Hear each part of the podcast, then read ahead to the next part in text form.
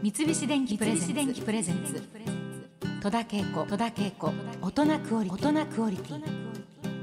今日は全国のデパートに詳しい放送作家の放送作家ですよ。放送作家の寺坂直樹さんをゲストにお迎えしまして時代とともに歩んできたデパートにフォーカスしております昭和の頃っていうのはデパート行くのっていうのは結構晴れ姿といいますか、ね、帽子をかぶったり、うんうんうん。あの清掃で行くイメージがありましたよね。うですね。放送しようそこの放送しようで贈り物を送ると何かこうそうですね。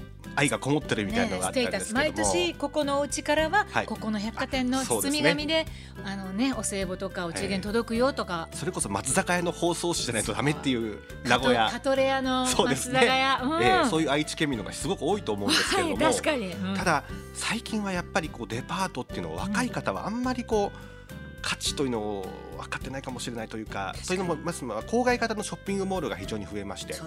っぱり駐車場があって無料があって映画館もあって非常に便利なのでうん。比較的みんなそういうところをショッピングする場所だというふうに思ってると思うんですよね。だから意外と今デパートっていうのはどんどんなくなりつつある。うん。地方なんかはもう1点しかないというところが非常に多いですね。そうですえね、でもそれでもやっぱりずっとずっとデパートを愛してらっしゃる寺坂さんは、まあ、ほぼ全国行ってらっしゃいます？あ日本百貨店協会というのがありまして、大体そこが250店舗ぐらいあるんですよね、うん。うんだからもう高校時代ぐらいから、全部制覇しようと思いましてええええええあの31ぐらいの時に全部制覇をしました。すごいですね、え。あのまずまあ私もそうまあ他の人に比べたら結構行ってる方だと思いますけれども、でもあのチェックポイントっていうか、はい。何かどんな風にしてデパートを楽しむー私はあ感の。うん。まず、うん。う行く日の前の日の夜に外観を眺めますね、そこから始まはい、りますか？あの暗くてシャッターが閉まってる状態のデパート。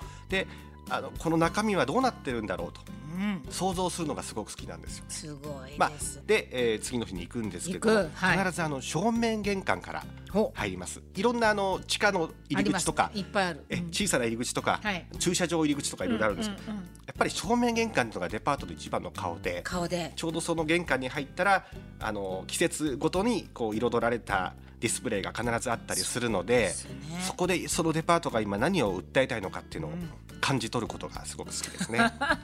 えなんか楽しい。そうか。はいそれで、えー、あとはどんなあことを。の必ずインフォメーションっていう案内所がありますので、ありますねそこでフロアガイドっていうのがうんあるんですねありますね。えそれを必ず受け取って、はい。でエスカレーターで1階から上の階までこう巡っていって、うんでそれぞれの階のあの床とかはい天井とか、はい。照明とかもすごく見るようにしていますそれぞれの階で床とか違いますか？ね違いますね本当ですか？はい、最近だとあの例えばリビング家庭用品のフロアとかは、はい家のような照明色が照明。あのリビングのようなあったかい照明だったりうんであのファッションのフロアだったら外のような明るい照明だったりとかっていう、はいそれぞれのシチュエーションに合わせた照明になってるんですよね。照明はね。そういうのをこうチェックしながら。床材とかもまあ多少変えていたりするそうですね1わけですか。階は比較的大理石が多いですけどもうん。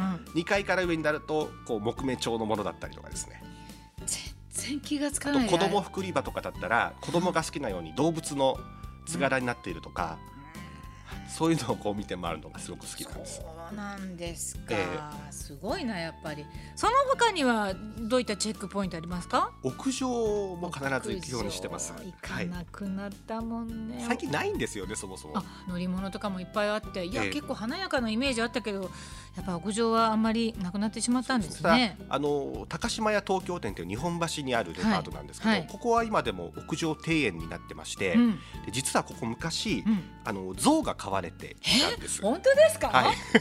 嘘でしょ？本本当ですか？しかも高子高島屋だから。おお高子ってかわいい言って、象が、はい、もうあの戦時中ぐらいの頃なんですけど、だいぶ前、昭和初期の頃の話それって。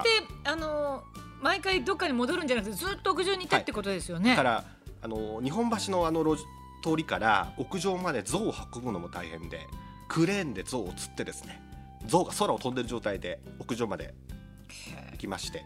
でそこで屋上でまあ高子ちゃんって愛されてでいずれ上野動物園にはい。移動っていうことになって、ええ。その時はあの店内の中央階段をですね象がこう降りていくんです。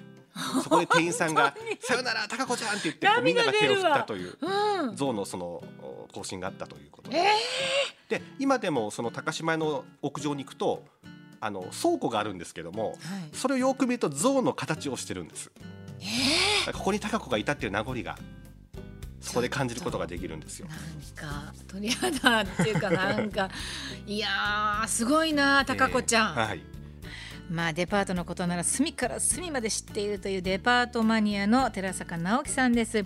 デパートといえば紙袋とか包装紙なんですけれどもこれはなんか私結構クイズ大会に出たら答えられるんじゃないか包装紙ってすごいですね。もうそれぞれのデパートの思いが詰まってますよね一枚の紙に、はいそうですよね、アンパンマンの生みの親の柳瀬先生がかつてあの三越の包装紙「三通行紙」ってアルファベットで書いた、はいそれを作られたんですけれどもね、そそれ聞いた時もびっくりしたんだけど、え先生の字だったんだと思って、え今はちょっとあの変わってそうですね。あのあの形になりましたけれども、包装紙ってどうですか？ややっぱりそのデパートの経営自体運営の思いが込められていて、はい。例えばその三越の一つ前のうん。柳瀬隆先生がはい。文字書かれたのですとか、赤い丸みたいなものがたくさんあったと思うんですけれども、はいはいはい。あれはあの千葉のですね、うん。銚子にある犬吠崎の,、うん。あの石をイメージしてるんですって、えだから石のように お。あの固くいつまでも三越は歩んでいくという込められた。石か、はい、へえあとあの阪急百貨店っていう大阪の梅田阪急ですけども、ここはあの店舗によって柄が違うんですね。それがあの月とか星とか花とかなんですけれども、これあの阪急なので宝塚歌劇団月組星組。ねこれをそれぞれイメージしてるんですね。ええ。えすごいですね。ちゃんとコンセプトありますね。そうですね。ちょっとその包み紙だけでも集めたくなるようなあ そうです気分ね。ですけれど私もコレクションしてます。わ本当ですか、はい。ちょっと一回見せてもらいたいですけど。えーっとあとはそうだな。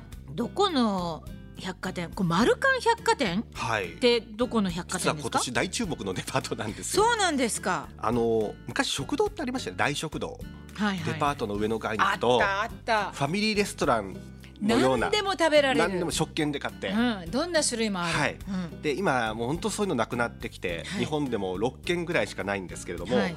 そこのもううん。一番と言われていた岩手県花巻市のマルカン百貨店のマルカン大食堂っていうのが、はい。まあ、お店がなくなったので食堂がなくなってしまったんですよ。市民の方がなんとかあの続けてほしいということで、うん。今年復活をしたんです。その食堂だけ。へあ建物は残っていて、はい。他は店じまいしてるけれども。エスカレーターがあるんですけどエスカレーターに乗れずにエレベーターでも1階から直行するという。へここがあのなん昔の昭和の感じでーうん。あのそれぞれのテーブルに熱いお茶のポットが置いてあって、うん。で割り箸入れがなんか 大きなやつで、はいはい。うん。であのみんなラーメンとかカレーとかうん。食べてるんですが、うん。一番人気なのがソフトクリームなんですよ。30センチぐらいの高さなんです。えーどういうことですか？下のコーンから？はい。あのすごくちょっと今写真 ちょっがとそうですね。あの私ど用意してるんどのですが。辺ですか？何ページぐらいですか？ちょっと本。を33ページなんですが。これはあの寺坂さんの本です。胸騒ぎのデパート。えこちらの。うわなんだこれ。そうですか。これがですね復活してうん。せ1日1200個売れたそうです。この間。これね皆さんあのコーンが高いんじゃないんですよ。コーンの高さより、えーソフトクリームのこのクリームが2.5倍ぐらい そうなんです。で、うん。これがです高いのですぐ溶けちゃうんですよ、うんそうですよね。でこれをみんな割り箸で食べるんですよ。